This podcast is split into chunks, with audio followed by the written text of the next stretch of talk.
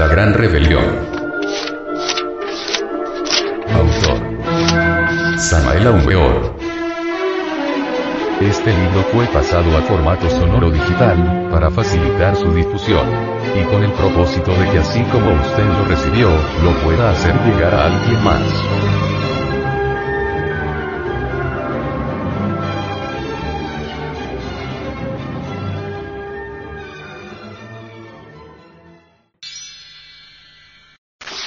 Capítulo 28 El Superhombre Un código de Anahuac ha dicho. Los dioses crearon a los hombres de madera y después de haberlos creado los fusionaron con la divinidad. Más luego añade. No todos los hombres logran integrarse con la divinidad. Incuestionablemente lo primero que se necesita es crear al hombre antes de poder integrarlo con lo real. El animal intelectual equivocadamente llamado hombre en modo alguno es el hombre. Si nosotros comparamos al hombre con el animal intelectual, podremos entonces verificar por sí mismos el hecho concreto de que el animal intelectual aunque físicamente se parezca al hombre, psicológicamente es absolutamente distinto. Desafortunadamente todos piensan erróneamente, suponen ser hombres, se califican de tales. Siempre hemos creído que el hombre es el rey de la creación. El animal intelectual hasta la fecha presente no ha demostrado ser siquiera rey de sí mismo. Si no es rey de sus propios procesos psicológicos, si no puede dirigirlos a voluntad, mucho menos podrá gobernar la naturaleza.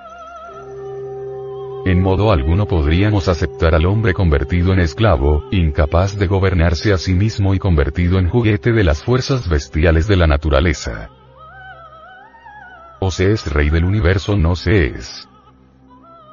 En el último de estos casos incuestionablemente queda demostrado el hecho concreto de no haber llegado todavía al estado de hombre. Dentro de las glándulas sexuales del animal intelectual el sol ha depositado los gérmenes para el hombre.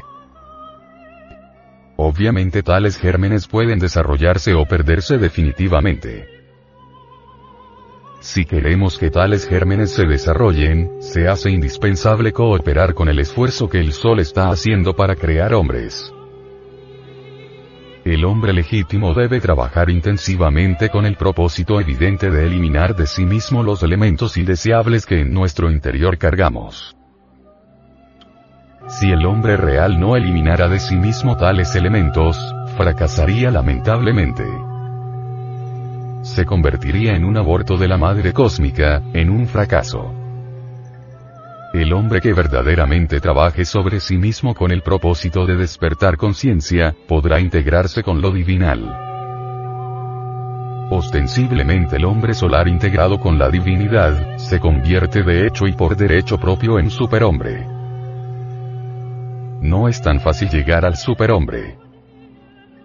Indubitablemente el camino que conduce al superhombre está más allá del bien y del mal. Una cosa es buena cuando nos conviene y mala cuando no nos conviene. Entre las cadencias del verso también se esconde el delito. Hay mucha virtud en el malvado y mucha maldad en el virtuoso. El camino que conduce al superhombre es la senda del filo de la navaja. Esta senda está llena de peligros por dentro y por fuera. El mal es peligroso, el bien también es peligroso. El espantoso camino está más allá del bien y del mal, es terriblemente cruel. Cualquier código de moral puede detenernos en la marcha hacia el superhombre. El apego a tales o cuales ayeres, a tales o cuales escenas puede detenernos en el camino que llega hasta el superhombre. Las normas, los procedimientos, por muy sabios que sean, si se encuentran enfrascados en tal o cual fanatismo, en tal o cual prejuicio, en tal o cual concepto puede obstaculizarnos en el avance hacia el superhombre.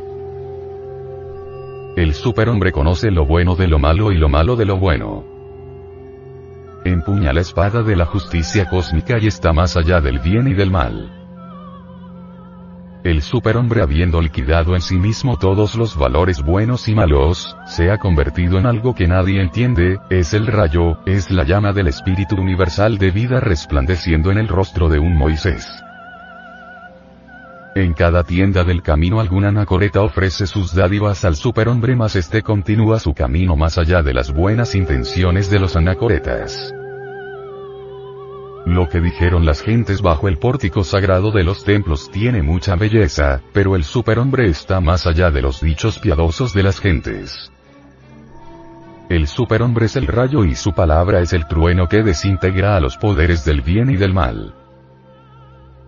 El superhombre resplandece en las tinieblas, más las tinieblas odian al superhombre.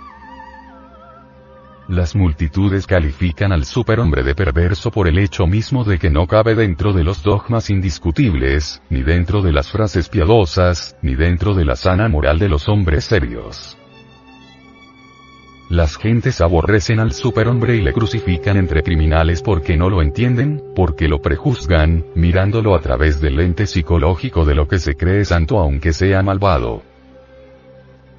El superhombre es como la centella que cae sobre los perversos o como el brillo de algo que no se entiende y que se pierde después en el misterio. El superhombre ni es santo ni es perverso, está más allá de la santidad y de la perversidad. Más las gentes le califican de santo o de perverso. El superhombre brilla por un momento entre las tinieblas de este mundo y luego desaparece para siempre. Dentro del superhombre resplandece abrasadoramente el Cristo rojo. El Cristo revolucionario, el Señor de la gran rebelión.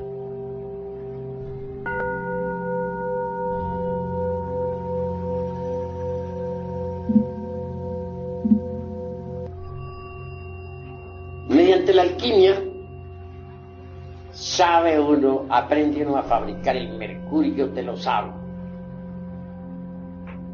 con el que puede fabricar los cuerpos existenciales superiores del ser.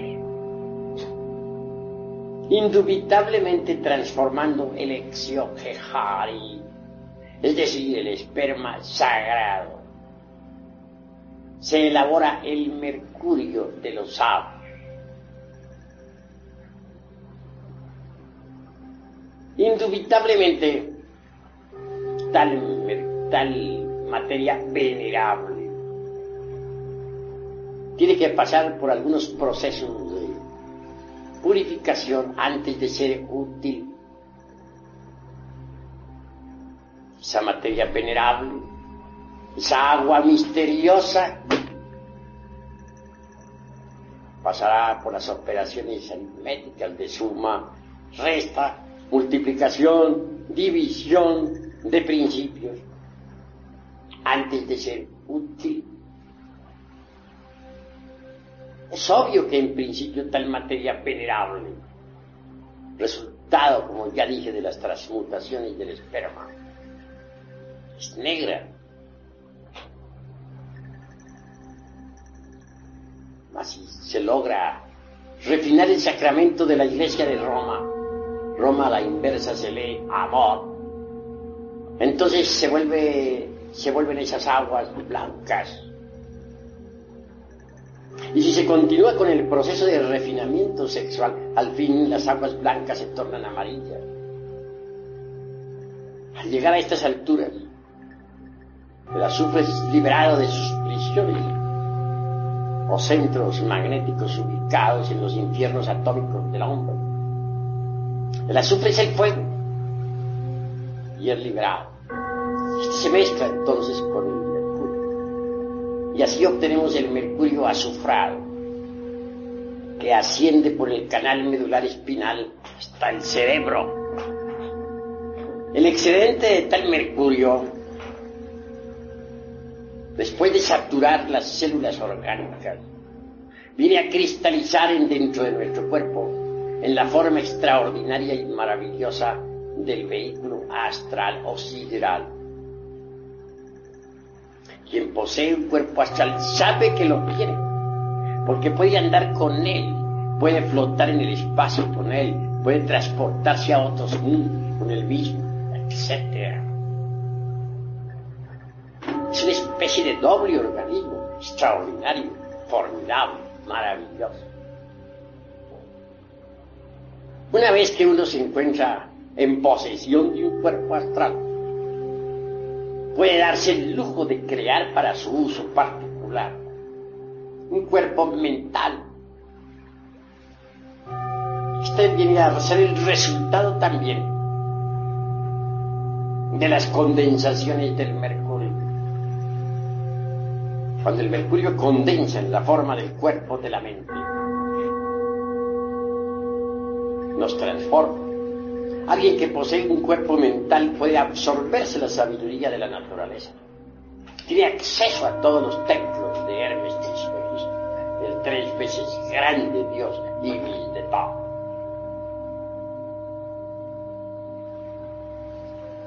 Cuando uno ya ha logrado tal éxito, está preparado para fabricar el cuerpo de la voluntad consciente. Este también viene a cristalizar con las condensaciones del mercurio de los años. Así que alguien que tenga los cuerpos físico, astral, mental y causal, de hecho, puede recibir los principios étnicos, búdicos o anímicos que lo convierten en hombre real. Esto quiere decir que antes de ese instante no se es hombre, antes de ese momento, uno no es más que un animal intelectual. Un profesor de medicina en el Distrito Federal decía que estos seres humanos, que así se llaman, no son más que mamíferos racionales. Decir mamíferos racionales o mamíferos intelectuales, pues es lo mismo.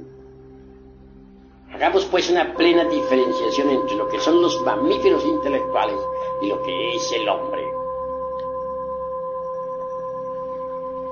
Solo quien posea esos vehículos es hombre.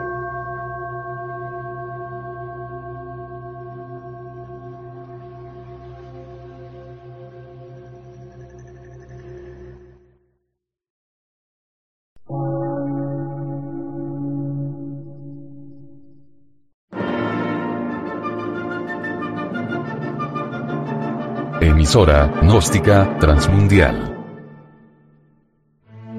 Por una nueva civilización y una nueva cultura, sobre la faz de la Tierra.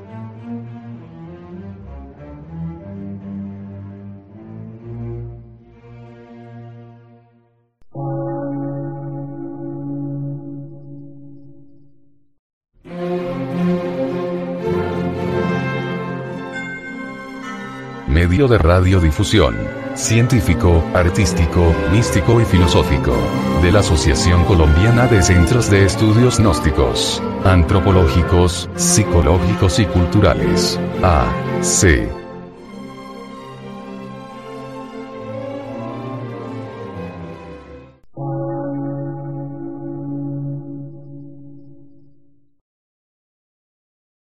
Lectura en movimiento. Difusión sin fronteras.